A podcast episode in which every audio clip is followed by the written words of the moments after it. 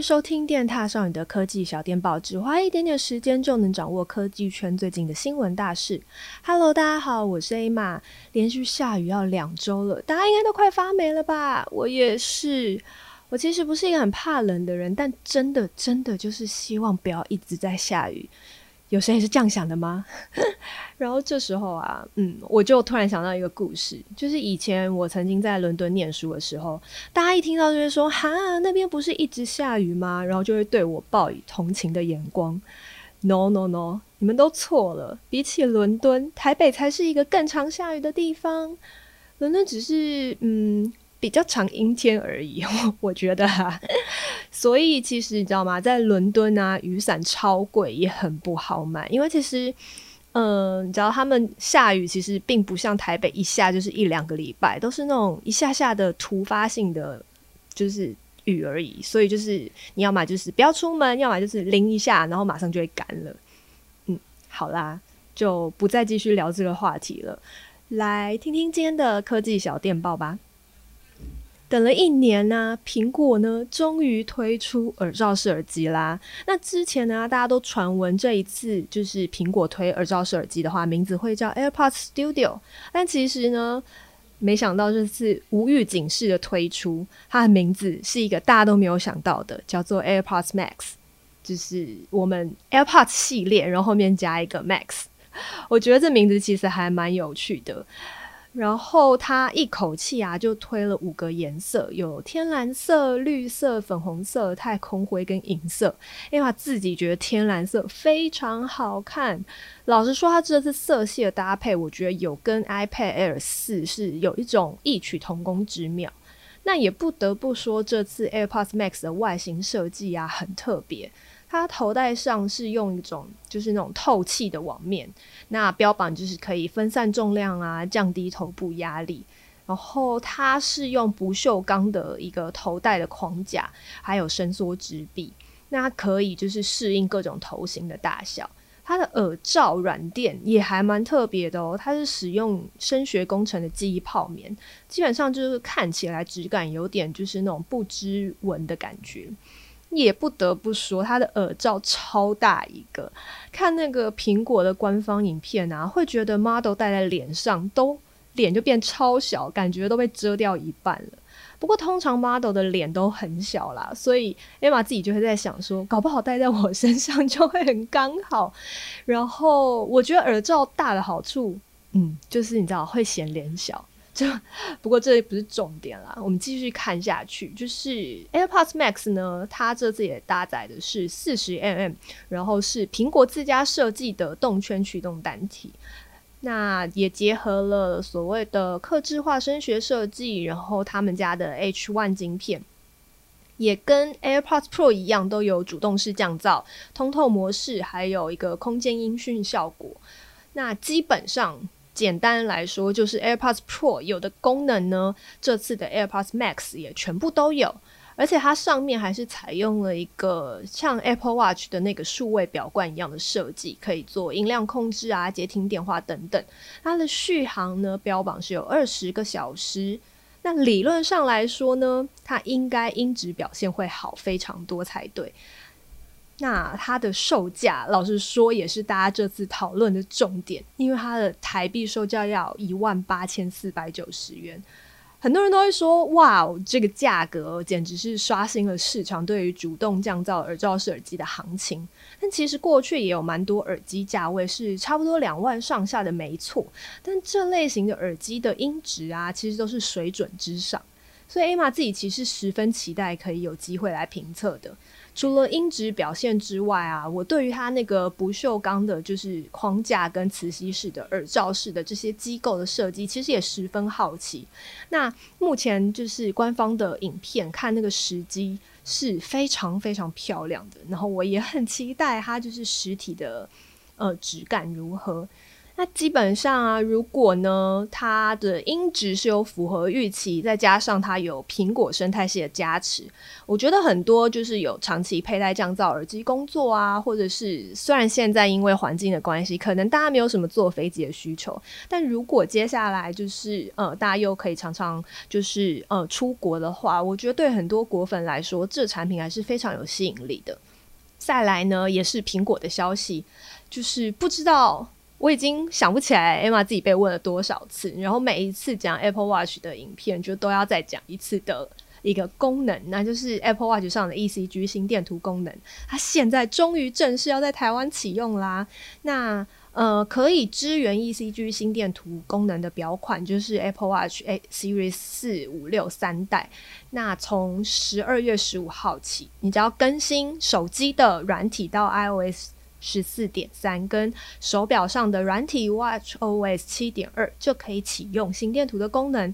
那基本上是它不是背景操作的哦，就是你要实际上去打开心电图的 App，然后把手指按在数位表冠上，三十秒之后，它就会给你一个嗯侦测的测量结果。那通常呢，心率就会有分成四个象限，那一个是心房战斗、窦性心率，然后低或高心率，或者是不确定。那一般人应该都会是窦性心率啦。那如果呢，你的测量结果是不确定的话，就可能是呃测量结果不是很准确，可能要再重测一次。那如果你是有低或高心率或是心房颤动的测量结果的话，其实应该就是要陆续观察。那这些记录啊或症状都会记录在一样是 iPhone 就是上面的一个健康 App。那也可以把这个数据呢，就是变成 PDF 档跟医生共享。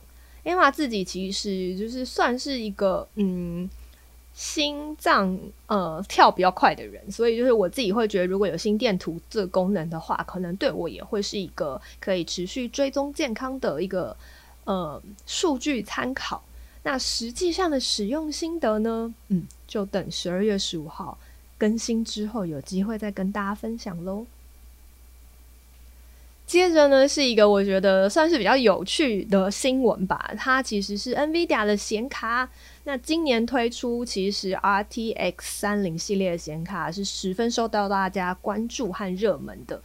我记得就是之前九月份光华商圈一带就是发售的时候，也是大排长龙。我有朋友还有去排队，结果他没有买到。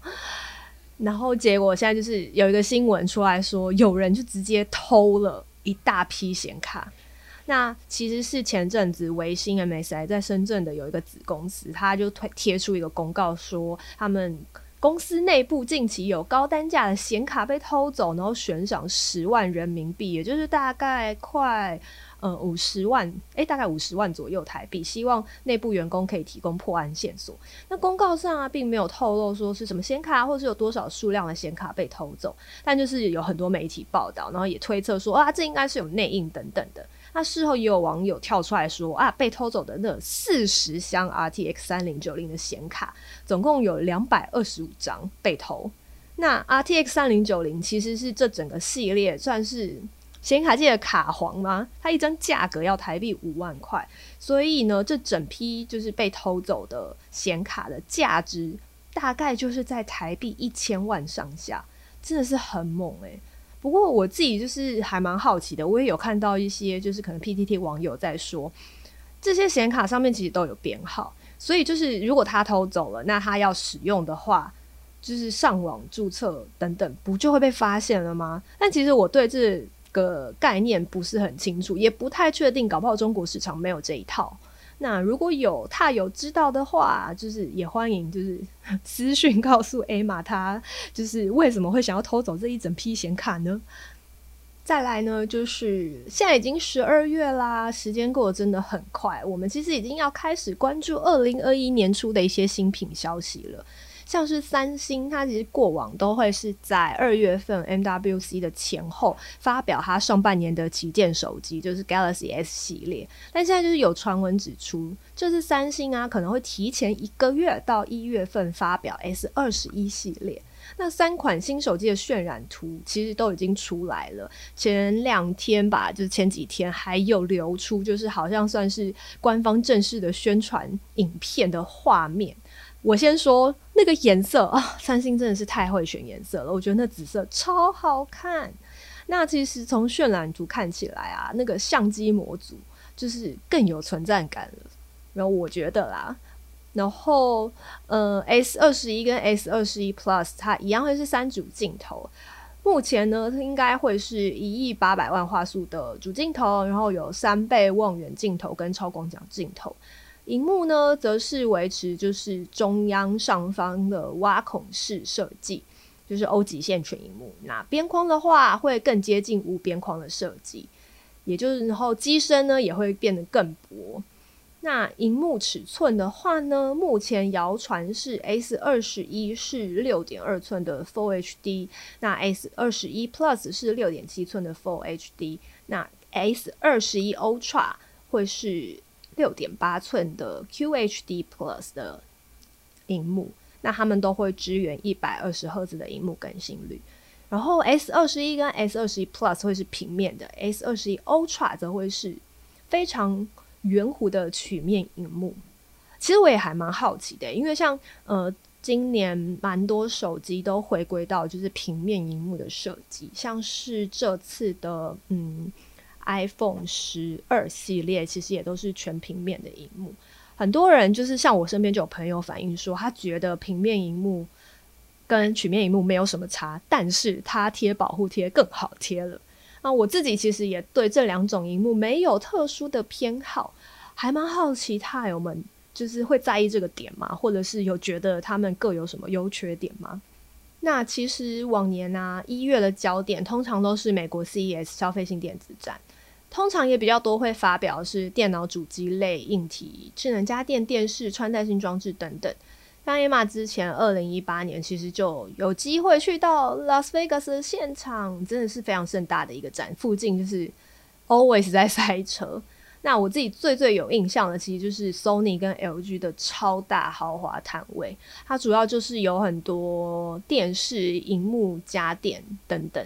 嗯，LG 的摊位是这样。那像 Sony 的话，可能就还会搭配他们家的相机啊、耳机等等，等于就是你知道，全部 Sony 家的产品就是展示在一个摊位上，然后跟你说它可以呃，从可能从过去的产品到年度新品，所以也就是说可以一窥就是一些大品牌他们一整年可能会有的一些产品走向。那 Emma 自己是已经上网就是登记，然后也收到 CES 的线上媒体证了。今年的展期会是在一月十一号到一月十四号。那如果有什么就是跟踏友们比较有关系的新品消息或者是品牌动向的话，我们一定也都会有报道给大家。那二月份的 MWC 的话呢，通常才是手机发表的主场。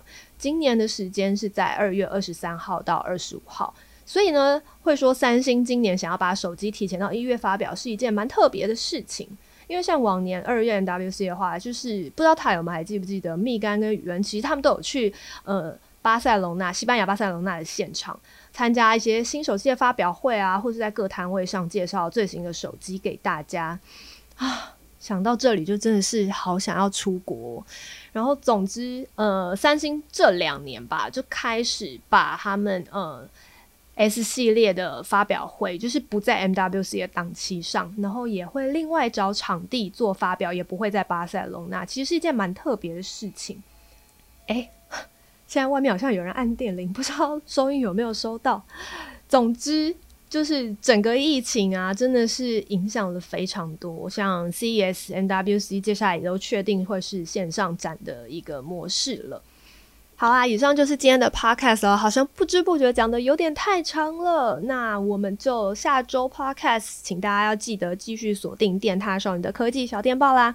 那二零二零年，这应该也是 Emma 最后一次在 podcast 上面跟大家见面，我们就二零二一年见喽，拜拜。